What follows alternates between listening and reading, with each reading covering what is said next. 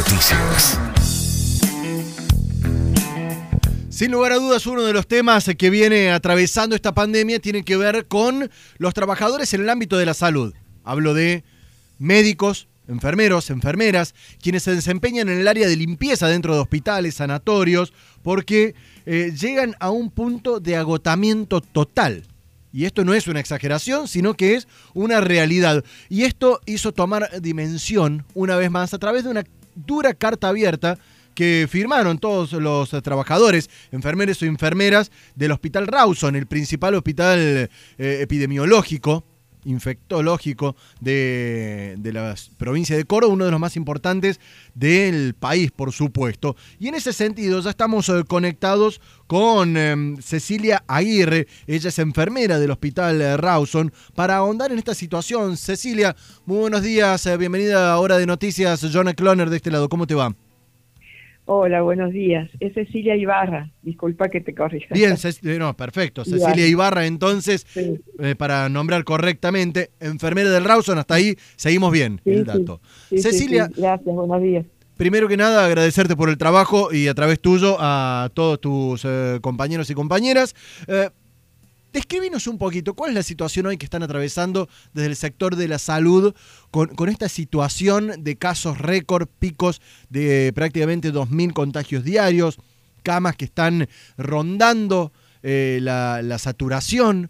¿Cómo es hoy un día promedio de trabajo de ustedes? Y es bastante intenso, ustedes saben que nosotros nos hemos preparado. Eh, el, trabajo en general, el trabajo de atención de pacientes, es más o menos el mismo, o sea, eh, en, el, en qué sentido, las actividades que tenemos que hacer. Lo que pasa es que se tienen que hacer con muchísimo cuidado, con el equipo de protección, y es todo un protocolo, ya no se puede trabajar eh, como trabajamos antes, ahora tenemos que tener todo el equipo de protección que es bastante pesado de llevar y eh, trabajar con todo eso encima, que ya de por sí es complicado.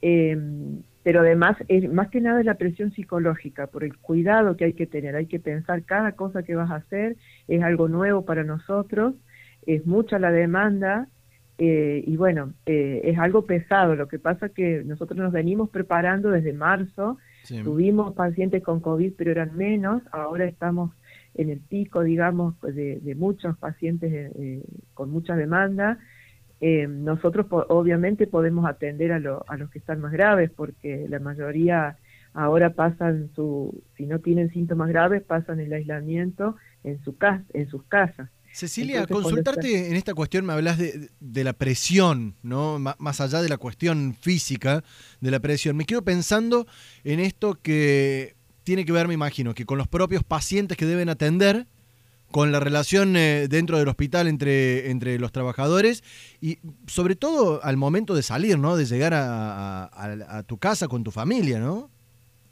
Sí, uno trabaja con miedo. Desde el principio empezamos a trabajar con miedo. Está bien, estamos preparados, tenemos los elementos para protegernos y para proteger al paciente, pero uno trabaja con miedo porque eh, tenés miedo a equivocarte, hay que hay todo un orden que hay que hacer entre paciente y paciente, tenés que higienizarte, cambiarte de guantes, no tocar las mismas cosas que tocó el paciente, no llevar esas cosas que pueden estar contaminadas al, al office de enfermería.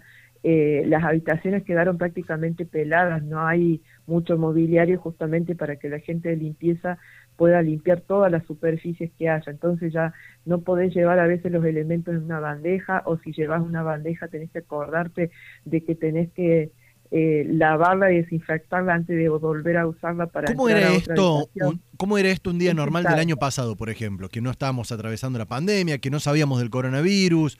Eh, ¿cómo, eh, ¿Cómo se diferenciaba? la actividad? Bueno, en todos los inviernos, por ejemplo, nosotros teníamos un, un pico de enfermedades respiratorias, neumonías. Eh, nuestros pacientes, ustedes saben que es la especialidad infectológica, entonces eh, por ahí tenemos muchos pacientes diabéticos que son los más lábiles o personas que tienen una, una enfermedad de por sí que los predisponga a las infecciones. Eh, un trabajo pesado, pero bueno, lo hacíamos, eh, o sea, eh, con mucha más agilidad, digamos, se podía hacer, porque obviamente tenés que entrar con tu con tu ambo, con guantes, higienizarte las manos, pero se podía transitar libremente. Ahora hay que tener cuidado, está eh, aislado el pabellón, aislado los pacientes en sus habitaciones, tenés que entrar con todo un equipo de protección porque todo ese lugar se considera área contaminada, eh, tenés que estar pensando cada actividad que vas a hacer. O sea, antes nosotros hacíamos las cosas un poco más automáticamente, obviamente, con todos los, los cuidados. El lavado de manos es lo primordial, que ustedes saben que salva vidas. En cuanto a esto, a, la, demanda constante, ¿no? De que estamos eh, con eh, camas eh, prácticamente al 100%. Bien explicaba Díaz el otro día, el director del hospital, de que es dinámico. Un día están al 100%, otro día al 80%. Pero ¿Cómo es? ¿Cuántos enfermeros y enfermeras hay por pacientes o por sala? Eh, yo soy muy poco afecto a los hospitales, por eso pregunto incluso desde la ignorancia, eh, para, graficarlo. Hay salas, hay salas, por ejemplo, como el pabellón 6, que eran unas 30 camas, se fueron adaptando, eh, que todas son con respiradores los pacientes. Sí.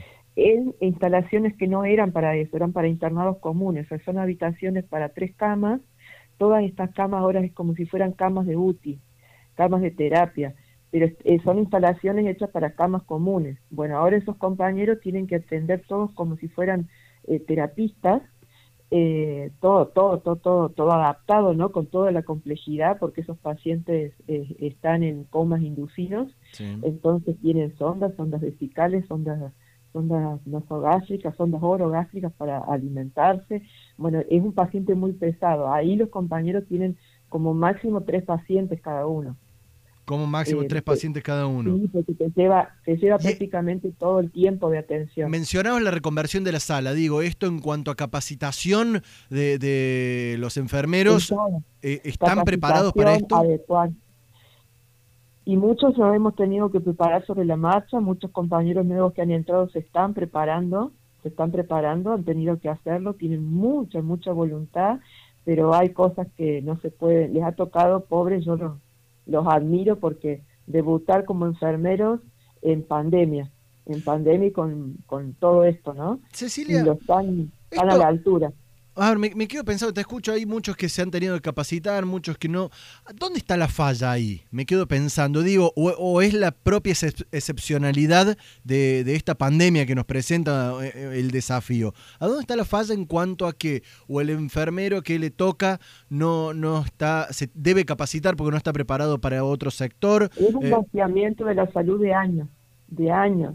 Vos acordate que el gobierno anterior había rebajado el Ministerio de Salud de la Nación a una secretaría. O sea, es, es, eh, es como eran los golpes, golpes y golpes que veníamos recibiendo de salud pública. Agradezcamos que todavía en la Argentina hay salud pública. Ahora, en Agradezcamos. El en el caso del Rawson es provincial, ¿no? El Rawson es provincial, sí. Pero, pero, por ejemplo, es un vaciamiento que se ha venido haciendo. Nosotros antes, cuando yo entré al a trabajar al Hospital Rawson, que mis primeras entradas fueron como monotributista, después fui contratada hasta que pude pasar a planta, eh, casi todos los años entraba gente, porque se cubrían las altas por bajas, que se llama, entonces se iban jubilando, se iba, o se retiraban, o se, se cambiaban, se trasladaban a otro lugar, que suele pasar eso como en todo trabajo, pero eso se volvía a cubrir. En cambio ahora no, muchos años fue que no se, no se, no se cambiaba ese, ese personal. Eh, y ustedes saben que el personal de enfermería es vital, todos somos importantes en el equipo, todos, pero el personal que está las 24 horas, los 365 días del año al lado del paciente es enfermería, no puede faltar. Y bueno, son años y años de, de falta de, de, en todo en todo en todo falta de, de inversión del producto bruto interno en salud. Cecilia lo consultaba con ahora de golpe porque es mundial ustedes saben que esta crisis con la pandemia fue mundial. Lo consultaba con tus colegas médicos y como para tener y graficar la situación eh, eh, de manera más simple. Hoy por hoy cuántas horas están trabajando todos ustedes enfermeros y enfermeras nosotros trabajamos, eh, trabajábamos 40 horas semanales. Ahora con esta metodología de 3x3 son menos horas, pero son mucho más intensas. Cuando nosotros estábamos trabajando al principio de la pandemia, te digo lo que habíamos resuelto en mi equipo, ¿no? Éramos seis enfermeros. la primera atención de enfermería que hacemos nos lleva unas dos horas, las hacíamos entre las 7 y las 9 de la mañana. Entraban tres, por ejemplo, a atender a los pacientes, se ponían todo el equipo.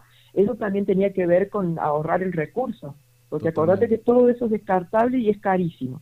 Entonces, se vestían tres compañeros, entraban a la atención, nos quedábamos los demás afuera ayudándoles, alcanzándoles todo lo que necesitaran, ¿no? Y, y entonces, bueno, eh, lo, lo, ahora tenemos que entrar todos, porque es tanta la cantidad de pacientes que tenemos que estar dos horas adentro, salimos, pero estamos, y después dos horas entre las 11 y la 1. ¿Y el sueldo promedio y el salario promedio que están percibiendo? Y los chicos que recién entran, unos 35 mil pesos. Bien. Bien, interesante. Cecilia Ibarra, ella es enfermera del Hospital Rawson, graficando un poco esta realidad que se atraviesa en el principal hospital infectológico, uno de los principales del país, sin lugar a dudas, y es lo que se está replicando y repitiendo en distintas instituciones en Córdoba y en el país. Cecilia, muchísimas gracias por estos minutos al aire. A ustedes por el espacio.